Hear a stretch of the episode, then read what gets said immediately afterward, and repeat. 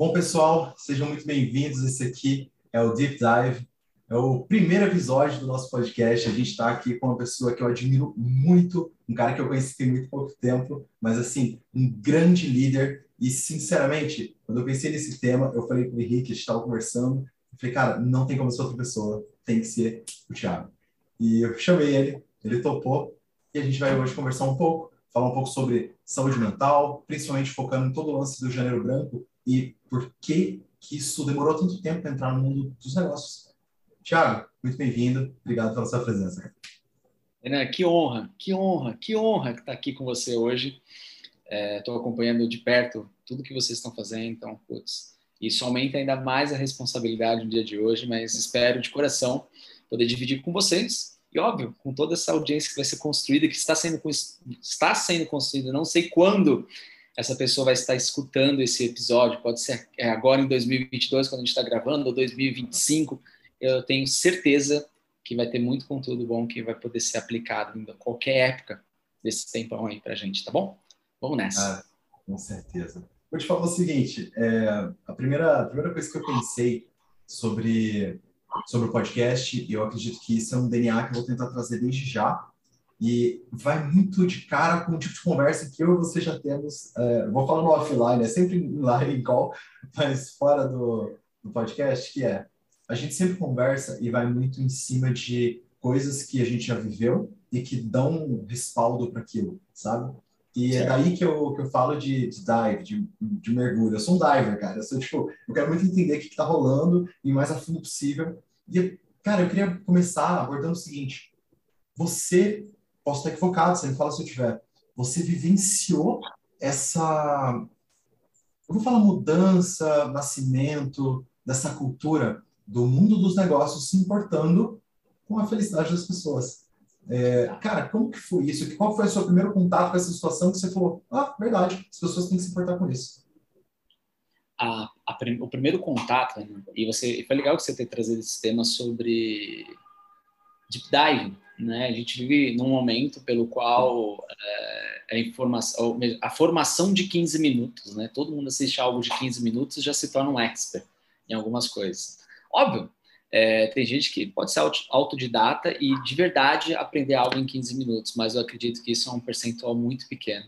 A grande maioria pega algum tema de uma maneira muito superficial e tenta trazer esse tema para o mundo como um especialista, se pronuncia e se posiciona como especialista. Isso é perigoso. Mas o ponto importante quando você disse de, de trazer essa cultura da felicidade, né? Quando que eu tive esse primeiro contato? A minha trajetória, putz, eu, eu fiz de tudo um pouco nessa minha vida. Muito dos meus aprendizados não estavam em livros. Foram todos sobre erros de dia a dia, foram sobre acertos, foram sobre uma série de coisas que é, eu apanhei, que, não sei se pela fatoridade, amadurecimento da época, é, é, de uma forma eu achava que aquilo não era importante para o negócio, não era importante cuidar desse, desse tema para as pessoas. Um, um colaborador que estava com uma, uma atitude, um semblante é, de preocupação naquele momento para mim era, putz, ele sabe o que ele tem que fazer, está tudo bem, vida que segue, eu vou cuidar aqui do que eu tenho que cuidar, cada um sabe da sua responsabilidade. E foram esses pequenos gaps que no final faziam que o resultado não era batido. E quando digo resultado não era batido, muitas vezes era continuidade do negócio. Eu já perdi negócio, já perdi mão de negócio. Isso é uma história importante. Mas meu primeiro contato de verdade foi em 2008. 2008, inclusive, esse foi um dos pontos mais importantes para mim que fez com que eu desse um basta numa carreira profissional corporativa. Eu liderei durante muito tempo um departamento de marketing de uma multinacional, uma indústria papeleira. Só que ali não era feliz, fato. Era sobre carteira, sobre credencial, sobre crachá, era sobre, putz, o que eu tenho que fazer para ser supervisor, o que eu tenho que fazer para ser coordenador, para ser gerente, para ser diretor, era isso, esse era o jogo. E, e ali eu vi, eu vi coisas, eu, eu comecei a presenciar momentos. Eu sou da época, eu vou, vou descrever algo que com certeza você não escutou isso, mas, cara, eu sou da época da internet de escada. Eu sou da Pô, época que. comigo, eu era criança, cara, mas eu vi, eu vi. Eu, eu tinha que entrar no domingo. Né? É, exato, que, que eu pagava um pulso só, era domingo, era de madrugada, então eu sou dessa época. Eu vi essa coisa mudando. E eu vi muita coisa acontecendo. Dentre elas, na época, era o Google. O Google estava começando a vir para o mundo de uma maneira muito forte. E ter um conhecimento de SEO naquela época era, era um divisor de águas, assim, de um salto imenso de prosperidade do negócio, porque o mundo estava começando a criar o hábito de procurar no Google. E eu fui convidado, porque na época eu, eu, eu brigava, brigava, brigava dentro para ter algumas coisas, para ter site. E, nossa, imagina se a gente ranquear o nosso site, olha que coisa linda, site institucional, olha que bizarro. E aí, queria isso, queria isso, que e, e, nossa, imagina se a gente fizer um comércio eletrônico naquela época. Parece que é, é coisa recente, mas três, quatro anos para trás é uma eternidade nos dias de hoje. Oh. E aí foi um momento que eu consegui uma verba significativa para investir. E eu e fui investir no Google para ranquear. Eu consegui esse, esse movimento dentro da diretoria na época. E eu fui convidado a conhecer o Google. E eu fui visitar o Google no Brasil, o escritório no Google no Brasil na época. E ali eu fiquei maravilhado. É, coisas que eu, que eu não esqueço, assim. Desde a hora que eu entrei, é, o primeiro contato. Eu, eu era uma pessoa que trabalhava de camisa social, gravata, sapato. Departamento de marketing. imagina assim, cara. É. E, e, aí eu entro no, no, escritório do Google Brasil, o presidente do Google tem no, na sala dele, assim, devia ter um metro e oitenta, um quadro do Homer Simpson de cueca, é, comendo um donuts e tomando um café com uma cara de que é acabado, assim. Para mim aquilo era muito subtil. Chocante, chocante. Chocante. É, eu fazia o uniforme da equipe, uniforme da empresa social com o logo da empresa. Eram essas coisas que eu fazia na época de lá. Então, esse choque para mim cultural foi muito forte.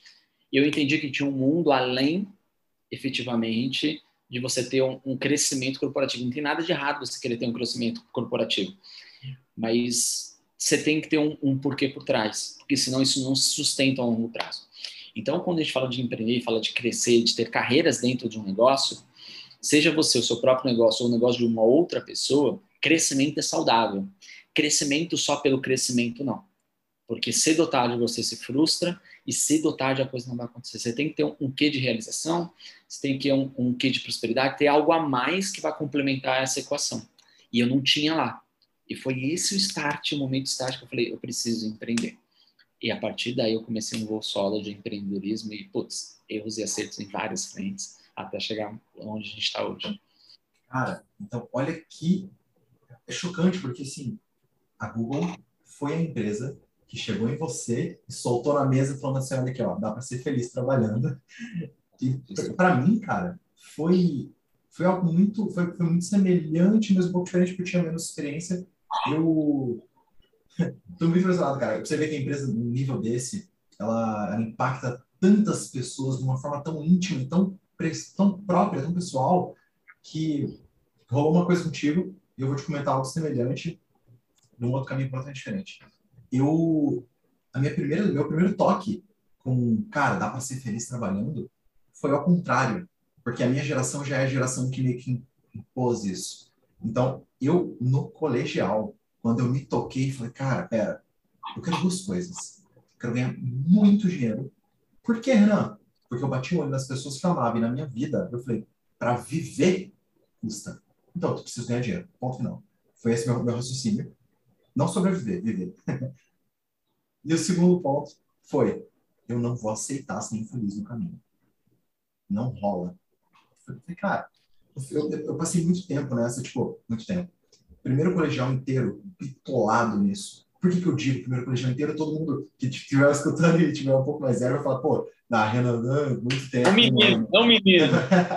Sabe? Só que o que acontece? Na cabeça de um adolescente, cara, um ano de ansiedade em cima de uma coisa que você não consegue fazer, de que você não tem muito para onde ir. Naquela época, eu não tinha noção de que, que a idade não tinha essa limitação. Meu irmão começou a empreender com 13 anos, eu com 18, 19. Então, a gente foi. É, as gerações estão acelerando muito o passo. Acho até que, sei lá. E aí, quando, quando eu me toquei nisso tudo, numa conversa uma vez com meu pai, meu pai, cara, mentor mestre, master, assim, sabe? Meu pai é foda.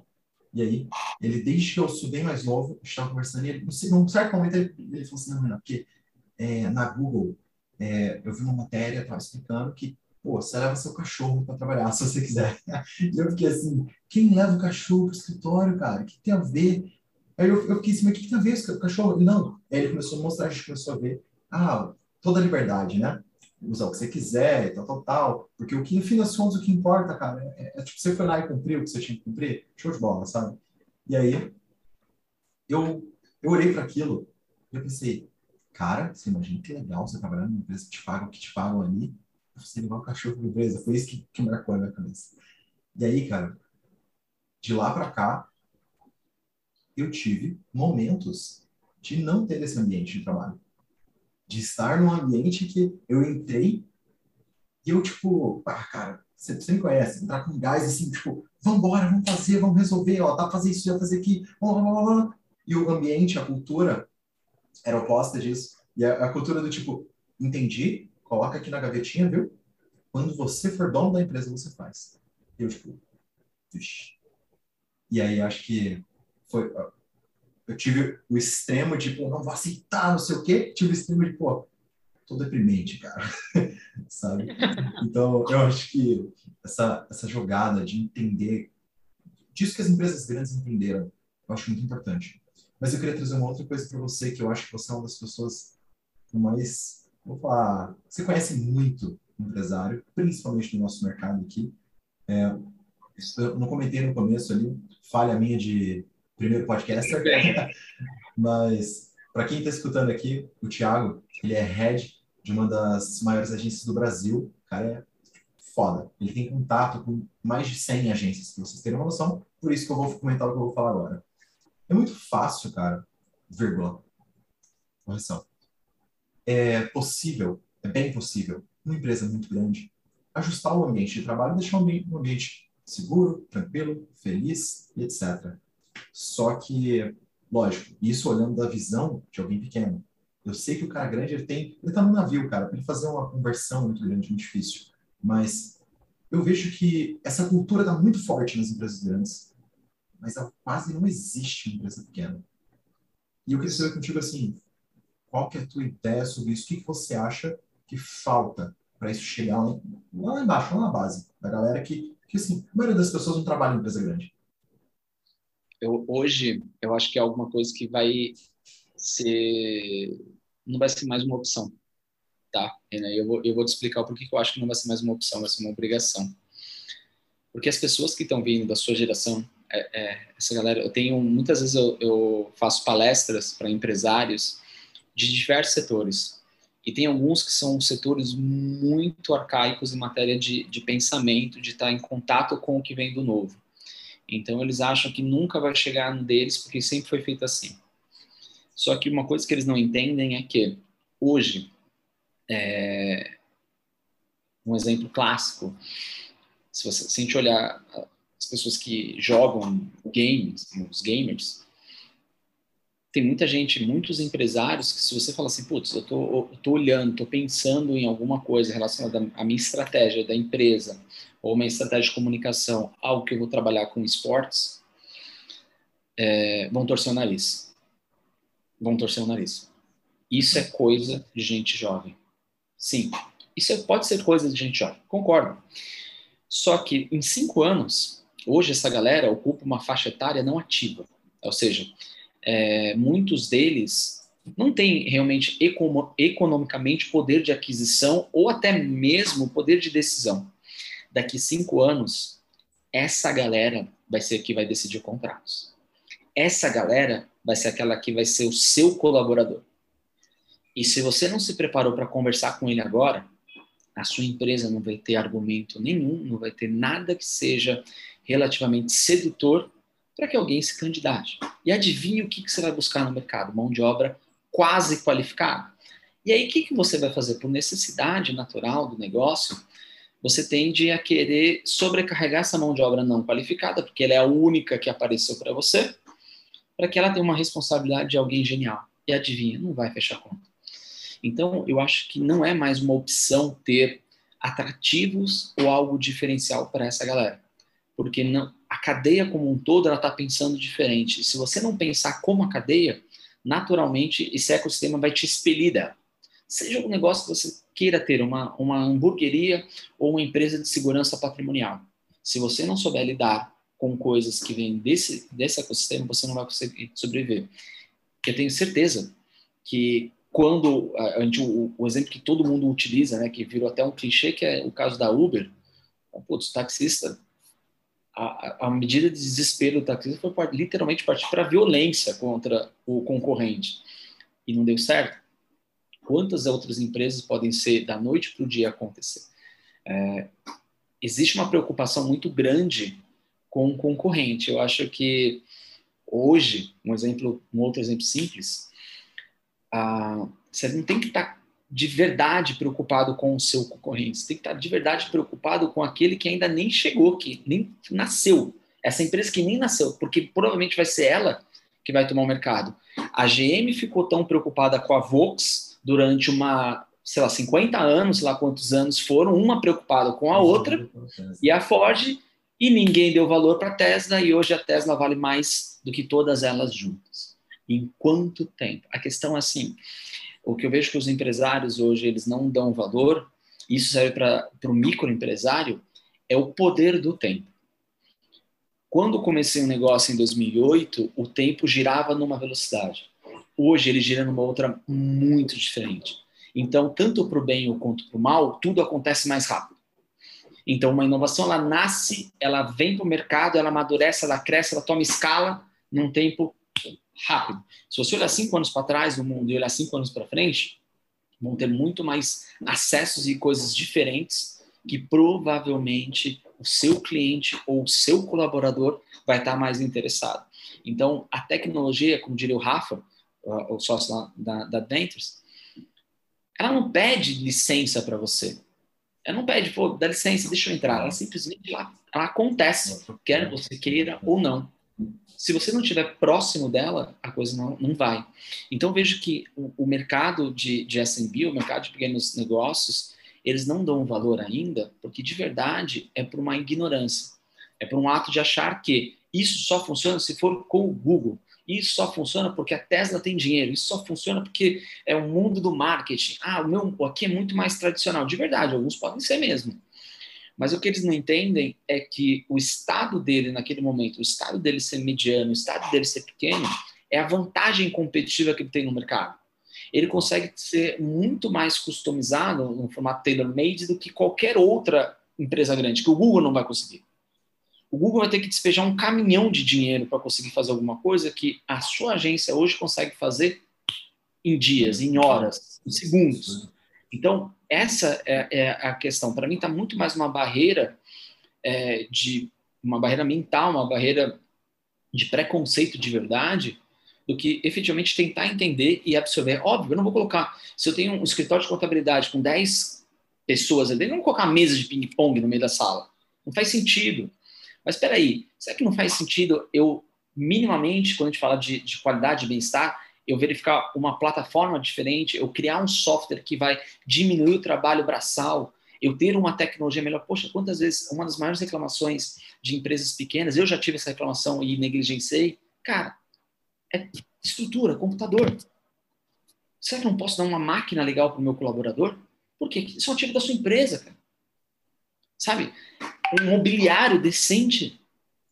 São pequenas coisas que hoje você negligencia, e óbvio que quando a gente fala de cultura, a gente fala de pintar uma parede amarela e achar que é um oba-oba, uma festa, e tudo vai dar certo. Não é isso. Mas pequenas ações, elas têm um grande impacto no pequeno negócio. E olha que legal, o Google está gastando bilhões para descobrir isso na sua frente. Então deixa eles descobrirem, pega o que eles já descobriram, deu certo, e seja inteligente.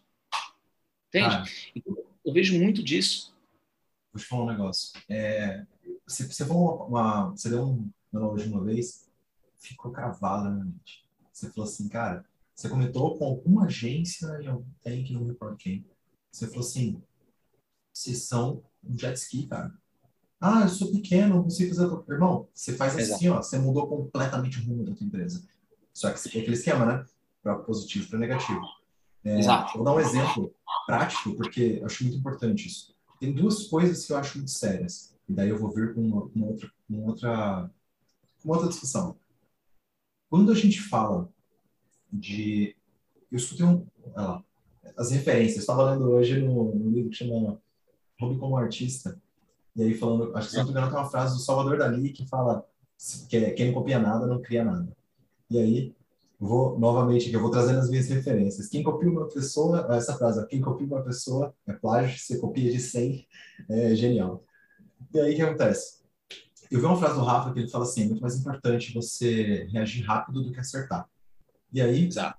eu, eu assim, a gente traz isso à risca, isso é uma parada de DNA meu e do Henrique de tempo. E aí, o que acontece? Nesse ano, só para situar quem está escutando, é, pode ser a primeira, o primeiro contato de vocês comigo também.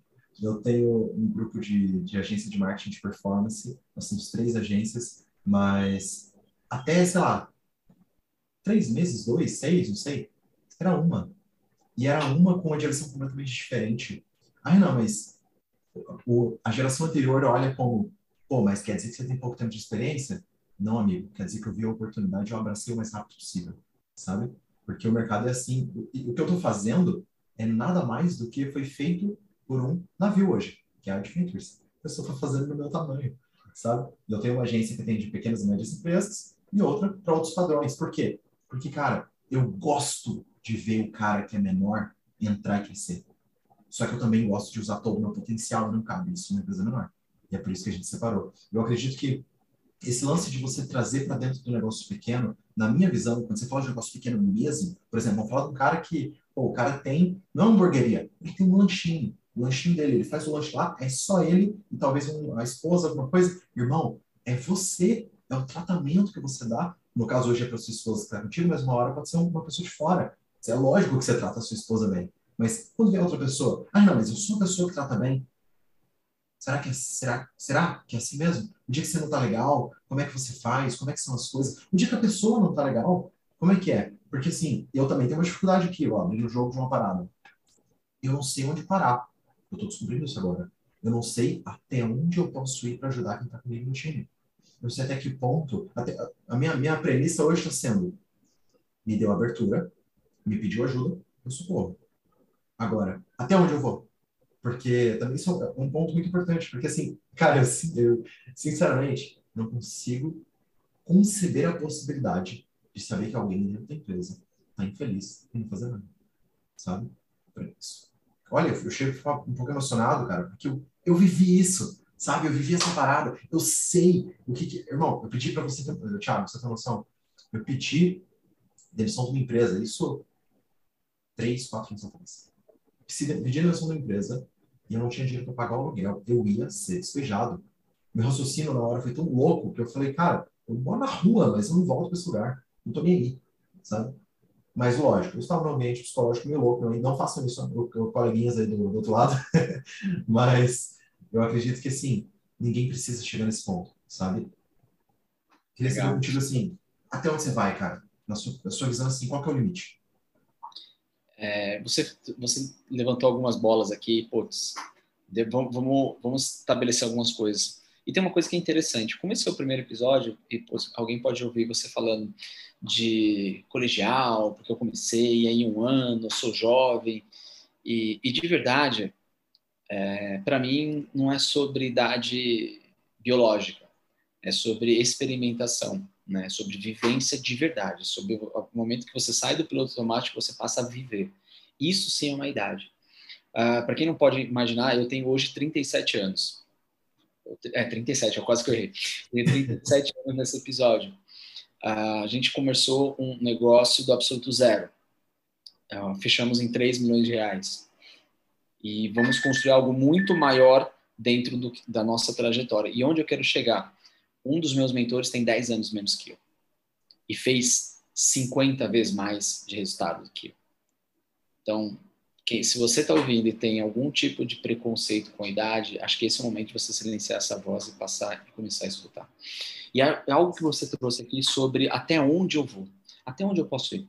Quando a gente está falando com um time, e, e essa é a vantagem do pequeno empresário, e aqui a gente vai abrir dois caminhos. O primeiro caminho é o seguinte: se você tem um negócio pequeno, é, eu no pequeno entenda 20, 20 colaboradores, eu tenho hoje 20 pessoas dentro do meu time, para ser, ser mais preciso, 24 pessoas dentro do meu time. Eu tenho que saber exatamente como é que está a saúde das pessoas mais importantes na vida deles. Então, se eles estão bem, se eles estão endividados, eu conheço as pessoas, eu conheço os sonhos dela, eu conheço as dores, eu conheço onde bate, onde arde. Por quê? Esse é o meu papel. Lembra do jet ski que você exemplificou? Essa é a vantagem. Uma empresa que tem 10 mil funcionários nunca vai conseguir isso, mas ela pode criar essa cultura do se importar. E isso vai fazer a diferença.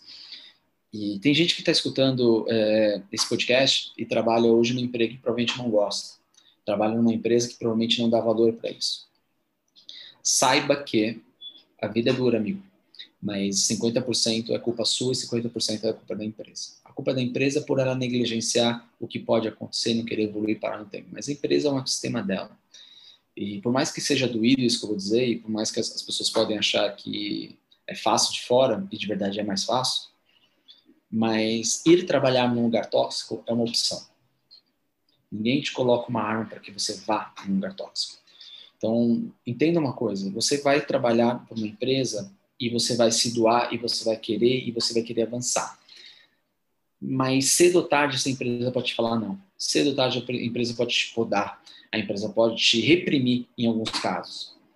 Então, saiba que agora você tem a sua principal informação que você precisa para mudar a sua vida. Aquela empresa não é o lugar para você.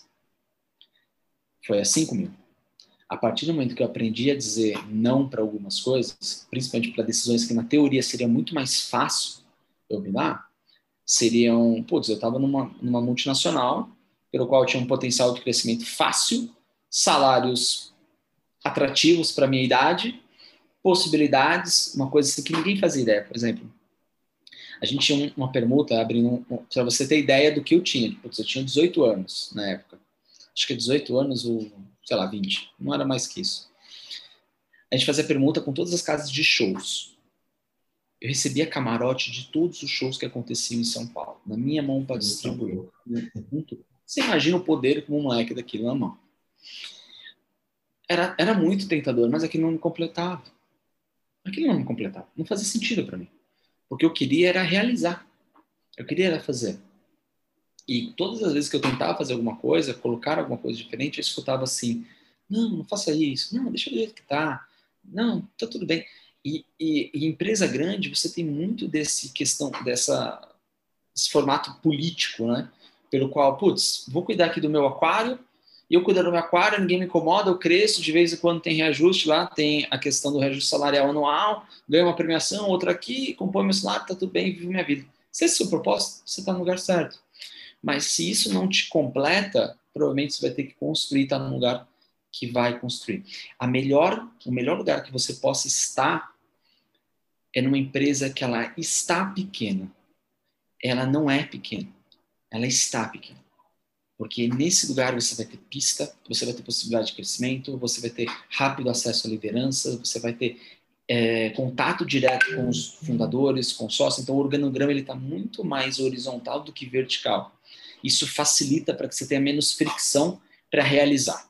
Então, esse é o melhor cenário. O pior cenário é você estar numa empresa que é pequena e pensa pequeno. Esse lugar, você provavelmente vai morrer, é, e quando digo morrer de verdade, você vai entrar num piloto automático e vai ficar feliz quando dá o sextor e desesperado quando escutar a música do Fantástico. Esse é o ecossistema. Se você está vendo isso, provavelmente você está num ecossistema que você está morrendo a conta gotas. É uma das piores mortes que existem. Então, não faça isso. Então, se você tem o sonho, cara, diga não, se mova, trabalhe de final de semana, faça outras coisas, converse, olha a droga do seu WhatsApp, alguma coisa que preste e fale para as pessoas que estão ali dentro o que você faz.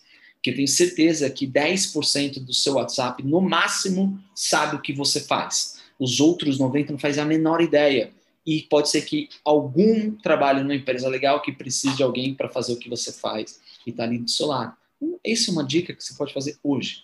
Serve para o seu WhatsApp, serve, serve para o seu Instagram e serve para o seu LinkedIn. Não tem LinkedIn? Prazer. Bem-vindo a 2022. É a maior rede de conexões empresariais do planeta. Se você ainda está olhando para outros meios, para e vai fazer um perfil decente no LinkedIn.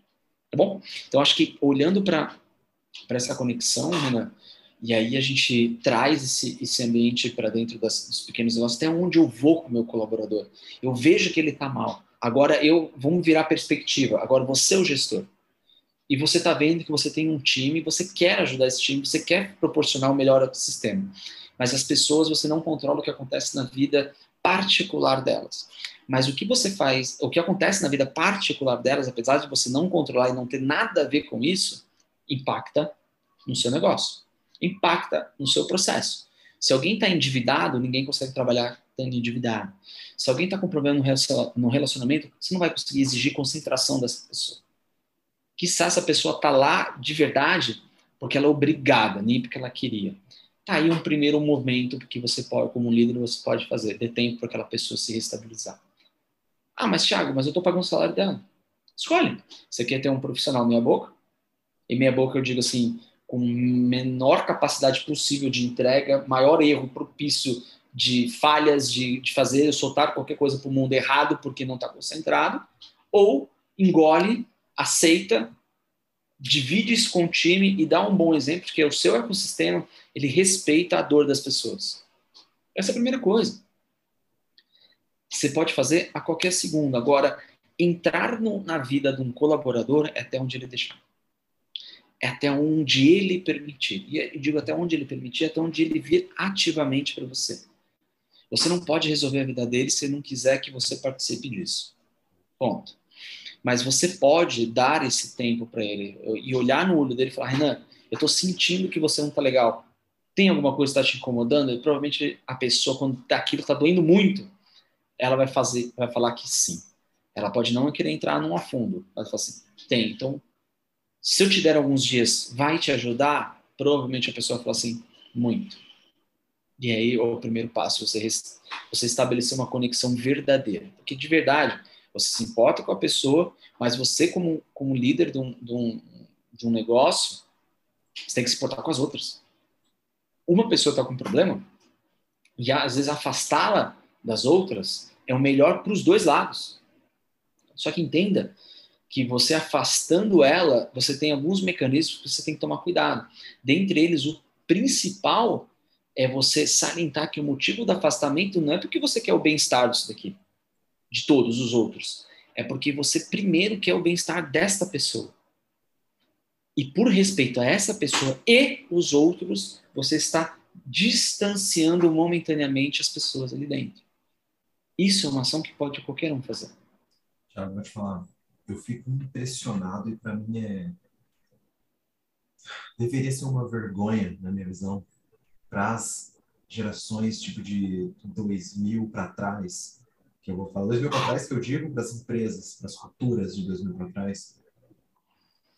Porque isso aqui, cara, que a gente está conversando, isso aqui é básico. Isso aqui é, é, ser, é ser gente. Isso aqui é você ser humano, sabe? Chama de é, empatia. Isso, isso tem empatia. Isso te ajuda no dia a dia? Isso vai mudar o seu negócio? Vai. Por quê? Porque, né, eu, cara, eu falo isso, eu falo isso até minha algumas reuniões negócios são CNPJs, cara. CNPJs são só pessoas juntas fazendo uma parada, sabe? Eu, eu falo muito, vou, vou falar uma parada aqui que, assim, é o que eu vivi. É, acredito que é natural que o maior percentual das pessoas que estejam me ouvindo aqui agora é, não seja empresário, etc. E eu não estou falando para empresários, meus amigos. Eu estou falando para qualquer pessoa que quer ser feliz na sua vida profissional. Cara, se você acorda, se você abre o olho, ó, tô te falando que eu já isso se você abre o olho, olha para o teto e fala: Meu Deus, e se eu não for? Se você pensa isso, se você senta na cama e fica tipo: Tá, mas e se só hoje? Se só hoje eu não for, o que acontece? Cara, meu amigo, respira, põe no papel e vê o que está acontecendo. Por quê? Pode ser você. Porque assim, tem gente infeliz na Google também, viu? Ganhando 200 mil reais por mês. Tem. Eu quero Sim. só deixar isso claro para vocês.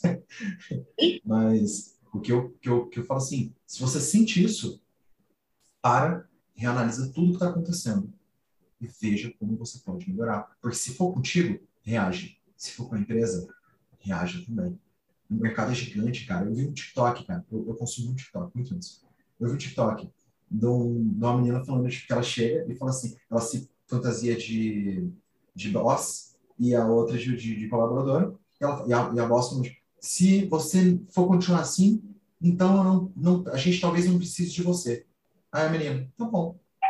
Ela, como assim tá bom? Ela, tá bom, eu aceito, você tá me demitindo, peço desculpas, tal. Não, não tô te demitindo e tal. Ela falou assim, mas você acabou de falar que você não precisa de mim. E o ponto é, cara, tem muita oportunidade no mercado. Se você, se você que tá me ouvindo aqui agora, fala, pô, Renan, não tem, cara. Me chama no direct no Instagram. Eu vou te mostrar 36 possibilidades para você. Não importa a sua habilidade. Eu vou achar alguma coisa que funciona e você vai ganhar dinheiro nessa vida. O ponto não é isso. O ponto é, irmão, dá para fazer isso e dá para fazer isso amanhã, agora, hoje de noite, sabe? É só reagir. Eu, e quando eu falo só reagir, eu tô aceitando, eu tô, não vou ser hipócrita, não vou, não vou vacilar aqui nisso. Eu sei os meus benefícios, viu, rapaziada? Eu, eu sou um cara que teve tudo que vocês imaginarem de possibilidade de não ter que passar por um monte de BO. Mas eu também conheço gente que não teve essas possibilidades e também está aqui. Então, amigo, abraça, abraça o seu BO, cada um tem o teu, segura a tua cruz, sabe? Porque tem que. Você não pode aceitar viver assim, isso não existe, cara. Isso não, não pode, não pode rolar, sabe? É legal você dizer que nem todo mundo no Google é feliz. De verdade não é. Quando a gente fala sobre felicidade, felicidade é algo também muito relativo, né? Tem pessoas que têm objetivos são e, e devem ser respeitados. Tem colaborador que não quer trabalhar até altas horas, quer trabalhar das 8 às 17 e é isso, tá tudo certo. Não tem nada de errado na, na visão dele. O que você não pode é esperar que ele vai ser a força que vai te ajudar a construir uma, e verticalizar o negócio, porque isso não vai acontecer. Mas você vai precisar de alguém que faça sol, faça chuva, que vai estar tá lá na sua empresa. Que estiver nevando, o mundo caindo, ele está lá. Por quê? Ele é o cara da segunda, sexta, das, das 8 às 17. Você tem que criar esse ambiente. Quando a gente fala de, de empresas e, e, e, equipes, eu exemplifico muito sobre ecossistema. Então, putz, na floresta não tem só uma espécie de árvore. No, no meio ambiente não tem só um, uma espécie de inseto, tem vários, é que cada um tem o seu papel e se todos eles fizerem o seu papel, você cria o ecossistema. Então, não julgue um ou outro. E quando a gente fala sobre felicidade no trabalho, Renan, eu trouxe uma enquete e aqui cabe o porquê funciona isso. É o seguinte, eu trouxe uma enquete que eu fiz no, no LinkedIn um tempo atrás, uh, e eu falei já isso numa imersão nossa, sobre o que, qual é o líder melhor, o chefe ou o, o inspirador, o, o, tal do líder mesmo, aquele que ouve, que escuta, que faz, qual que é melhor? Quem dá mais resultado? Na real, e, e essa enquete foi acho que foi 99% é o líder, né? E na época eu coloquei o, o chefe, o Steve Jobs, ele é conhecido por ser uma máquina de massacrar a mente das pessoas, e o outro era o Bill Gates, que era um, um doce de pessoa, e, putz, e continua sendo. E deu 99% Bill Gates. E aí eu falo para você, uma das empresas que mais vale é a Apple. É a Apple. Steve Jobs. E aí você fala assim, não tem resultado? Sim, ele tem resultado. A questão, os dois modelos dão resultado. O chefe e o líder. Só que a diferença de um para o outro é o quanto que cada um estressa a máquina. O líder, ele consegue fazer o resultado com muito menos energia, fricção e estresse. O chefe, ele tem que muito estressar a máquina, tem que inflamar o ecossistema, ele tem que levar as pessoas ao limite da, da sei lá, do burnout delas. Ele chega, mas as pessoas não têm continuidade, não têm é, tanto que o exemplo que eu dei ali na hora é o Steve Jobs conseguiu ser expulso da própria empresa. o que não aconteceu com Bill Gates. Ele resolveu sair porque ele estava atrapalhando o crescimento da Microsoft. Então você tem duas visões diferentes, e aí eu acho para você, eu digo assim, vale a pena você ser um líder da sua empresa. Tiagão, eu tenho um colaborador, posso ser líder dele? Deve. Seja líder, não seja amigo. É, é diferente. Amigo é aquele que você vai confidencializar uma série de coisas. Agora, você como líder, você tem alguns impostos pelos quais você precisa pagar. Quais são esses impostos? O dia que você não tiver com vontade de trabalhar, o dia que você bater e falar assim, nossa, eu quero desistir, você não pode falar para o seu colaborador. Porque você, Renan, sabe disso, eu sei disso, eu, eu empreendo, tenho negócios e já tive outros, enfim. Tem dia que você quer chutar tudo pro alto, cara. Você não quer fazer nada. Eu cheguei a, a ter 20 e poucos colaboradores num outro negócio que eu tive, de encostar o carro na empresa e não querer subir. Não querer de verdade subir. Eu falei, não quero mais. Só que aquilo é um dia ruim. Dias ruins todos nós teremos. Só que cada vez que você passa isso e transparece isso para o seu time, o seu time não vai fazer a diferenciação entre um dia ruim e ser de verdade o seu pensamento. E ele começa a alimentar é, é, com essa negatividade, achando que, putz, o cara vai largar, o negócio está caindo, né? Realmente é muito ruim, ele está triste, mas ele tem razão, é só BO. E aí você vai criando um ambiente tóxico. Você, líder, por si só, acaba criando um ambiente tóxico. Não estou falando, o dia que você está sorrindo, eu tenho um do, dos mentores, o Damasio, e a gente estava num encontro de mastermind, a gente estava conversando, e o cara falou, cara, como é que você consegue tá todo dia sorrindo nos stories? E a resposta foi assim, eu só gravo stories quando eu estou bem. O dia que eu não estou bem, eu não gravo. Então, o dia que você não está bem, mantenha a distância dos seus colaboradores, mantenha a distância do seu ecossistema para que você não seja a força que está atrapalhando aquele crescimento. Brigou em casa, você é um ser humano normal. Afasta um pouco. Se dia faz home office, bem-vindo. Agora a gente pode fazer o formato híbrido. Enche de reunião pelo qual você não vai falar com o seu time. Mas o dia que você está bem, vai lá, porque a sua energia renova a energia deles. E aí, uma forma que você pode colocar também para rodar. A gente partir da finalização aqui, que Cara, eu, sabia que esse papo ia ser massa contigo. Tá sendo muito legal, uma troca muito massa. Eu, eu quero trazer uma, uma coisa que eu vou jogar pra galera, pra você. E isso, pra mim, é um, pensamento meu que surgiu esse mês. Esse mês eu li um livro que chama Pai, é, Pai Pai Só que você postou uma história. Legal. Deveria rir, deveria ler. Deveria ler. Foi o primeiro livro que eu li na minha vida de empreendedorismo. Mudou o jogo pra mim. Mas eu li, tinha 15 anos, cara. eu, eu li esse livro, chama Mais Perto que o Diabo. E no livro, ele fala, ele, ele faz uma entrevista com o diabo, e aí cada um lá depois leia e entenda de que forma isso rolou. Mas tem uma hora, cara, que ele fala muito sobre o que, que o diabo usa, e o diabo ali é representado por todas as coisas ruins existentes. É, o que, que isso usa para dominar a vida das pessoas. E agora eu vou trazer é, dois modelos de dar resultado. Tem o chefe e tem o líder. Ambos dão resultado, não tem o que falar. Se ainda dão resultado, não sei. Porque a geração do Steve Jobs ficava lá na empresa depois do BO. Essa aqui não sei. Mas ok. Chefe líder, dá resultado? Dá. Só que eu acho, a minha visão é que o chefe ele não é forte o suficiente para ser líder. Eu ele está, não, não, posso, não posso dizer que ele não é, ele não está sendo forte o suficiente para ser líder. Porque, sinceramente, como alguém que tenta ser líder, sempre que posso, sempre que tem um ambiente dentro da empresa, cara, difícil, cara. Porque quando você é líder, você não pode pisar na garganta da pessoa, porque não é assim que funciona. Quando você é líder, porque assim, tem hora que você quer, mano. O cara te irrita, o cara passa totalmente do limite, e você quer pisar no pescoço dele e falar, não, cala sua boca. Só que não é assim que funciona, porque não é assim que você gostaria de ser tratado, sabe? Respeito tem que estar ali. Só que o que, que eu percebo?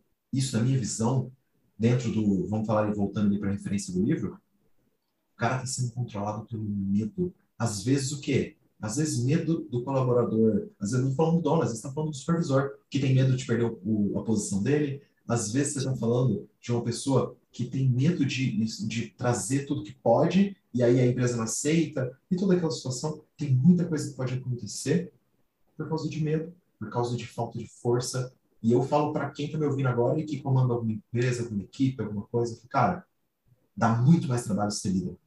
Mas vale muito mais a pena. Você, na minha visão, vai muito mais longe e vai com muito mais qualidade, sabe? Que eu, eu acho que, que é o que vale. Ser líder dá mais trabalho por algum, por, eu vejo assim por dois pontos. O primeiro, você tem que ser positivo. E ser positivo, em alguns momentos, dá, te tira muita energia. Você vai tirar força e positividade de lugares que você nem imagina. E o segundo é, você tem que ter paciência e para poder muitas vezes percorrer um caminho mais longo para chegar no mesmo destino que um chefe faria o que a gente chama de top down e aí você desce de cima para baixo, faz porque eu estou mandando para você fazer, isso eu pago seu salário, então tem que fazer desse jeito. E o líder, às vezes, você precisa conduzir. E conduzir dá trabalho, conduzir leva energia. Por isso que o líder, muitas vezes, ele precisa ter muito mais desenvolvimento do que propriamente o chefe. O chefe você tem a regra, você consegue pôr para rodar. E eu acho do jeito que você está tá, tá trazendo, Renan, eu, eu vejo as pessoas que estão hoje lidando com esses dois ecossistemas, essas pessoas, seja você que está ouvindo, que está está num lugar onde não, não faz sentido para você, onde você está vendo esse tipo de, de, coisas acontecendo, para. Acho que eu pudesse, um, pudesse dar um recado ou uma dica. Não olha para o lado, sabe? É, eu vejo muita gente brigando porque está olhando o que o outro está fazendo e tá vendo fulano crescendo, ciclano crescendo, e aí você entra numa vibe em, pelo qual você ou você se compara com algum parente da sua família, você se compara com o resultado de alguém que você vê na internet. E na real, o jogo é contra você mesmo. Quando você consegue silenciar todo esse ruído que te envolve e você consegue se concentrar naquilo que você tem de melhor, naquilo que você consegue trazer, o resultado é rápido. As coisas simplesmente, ou como diria, magicamente, ela acontece. Mas na verdade não é. É porque você focou de verdade no que é importante. E você ignorou tudo aquilo que é tóxico. E você, como, como um gestor, você tem que entender que o seu resultado, eu já falei isso várias vezes, o resultado vem através da sua equipe. E o, a sua função hoje, ela não é melhor do que nenhuma delas. Eu não sou melhor porque eu sou diretor da Adventures, não sou melhor do que um, um creator, eu não sou melhor do que, sei lá, um analista financeiro.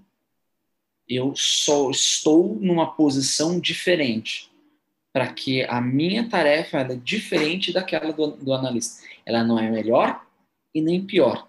Ela não é mais glamurosa ou menos glamurosa.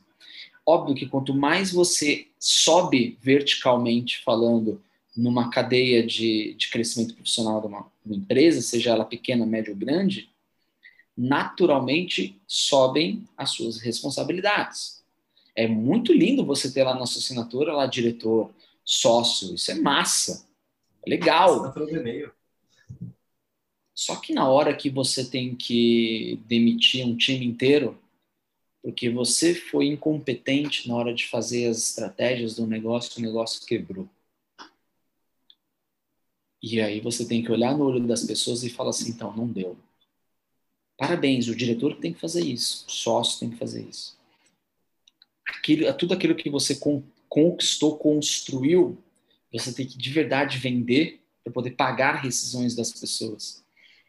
Então, para de olhar como se fosse algo sexy estar nessas cadeiras de liderança, porque não é sexy é o momento. Você tem que gostar do que você está fazendo. Você tem que gostar de liderar pessoas, porque esse é o seu trabalho, liderar pessoas. Então, a partir desse momento, você vai ter que liderá-las para que elas façam o que elas devem fazer. E você faça o que você deve fazer. O que acontece, esses, esses papéis, principalmente nas empresas pequenas, eles se misturam, Renan. E eu vejo profissionais tendo que eles dão instruções ruins e aquilo não acontece, aí naturalmente, por por, justamente às vezes ele está lá na condição de líder porque um dia ele fez aquilo muito bem, então ele não volta com aquilo com o time, não orienta o time, então é mais fácil eu fazer e depois eu dou a bronca, e aí eu vou e faço, e aí eu dou a bronca, e amanhã meu time não aprendeu, e daqui a pouco vem mais volume, e sabe o que acontece? Eu escuto, Tiago, não consigo sair da operação. A operação não acontece se eu não estou lá, porque você pulou essa fase de educação dos papéis. Isso é muito importante. É doído, é ruim, e como diria o Flávio Augusto, crescer dói. Isso é um crescimento. Então, primeiro vai ficar ruim para depois ficar bom. É ruim, é difícil você voltar e falar assim, não tá bom, devolve. Não tá bom por causa disso, disso, disso. Refaz. Mandam de novo. Devolve. Não tá bom por causa disso, disso, disso. Até que a pessoa entenda o que você quer. O que, que é o certo? Puta, ficou uma bosta, deixa que eu faço. Não faça isso. Hoje isso é uma decisão fácil, que vai te trazer um futuro difícil. A Tome a decisão difícil que vai te trazer um futuro mais fácil. Cara, você vira corte até pro TikTok. Vamos nessa. Cara. Pode pôr. Se eu tiver que assinar aqui, você usa a imagem, use a busca, tá tudo bem. ah, então show de bola. Já tá falado aí, já, já deve servir para você como é que funciona essa Pra gravar. Não assinar nada, não, gravar. Nisso. Cara, vou te falar assim, eu agradeço demais, demais você ter estado aqui. Eu vou falar uma última mensagem para a galera aqui que eu acho importante Pra gente não, também não negligenciar que tem coisa, cara, que você precisa de ajuda. E ajuda profissional. Então, assim, tem momentos que não é você e não é a empresa. É uma outra pessoa que vai ter que te ajudar. Vai, faça uma terapia. Eu falo aqui com o pessoal, cara, terapia é um investimento mensal que eu não paro de pagar por nada. como menos para pagar a terapia. Não existe isso. Por quê? Porque, cara, é aquela pessoa que vai cuidar da minha mente para que a minha mente consiga performar do jeito que precisa para que eu possa ser feliz. Ser feliz é, é o que a gente fala. Né? Eu vi uma, um vídeo do Gary Vee ontem que falou cara, nossa, Gary Vee é muito bom. Ele virou e falou o seguinte, falou, cara, 1% dos norte-americanos ganham mais de, de, acho que é 400 mil dólares não, alguma coisa assim. E ele falou assim, e hoje, se você faz um milhão, ele soltou essa frase, feels like shit. Cara, meu irmão, você está acima do 1%, você, você, é, você é mais do que 1%, e você está se sentindo mal. Ah, não, mas eu não sou. Irmão, você está entendendo que a sua distância para você já ser melhor que 50% da população é de um passo para o outro, cara. E você está se sentindo mal.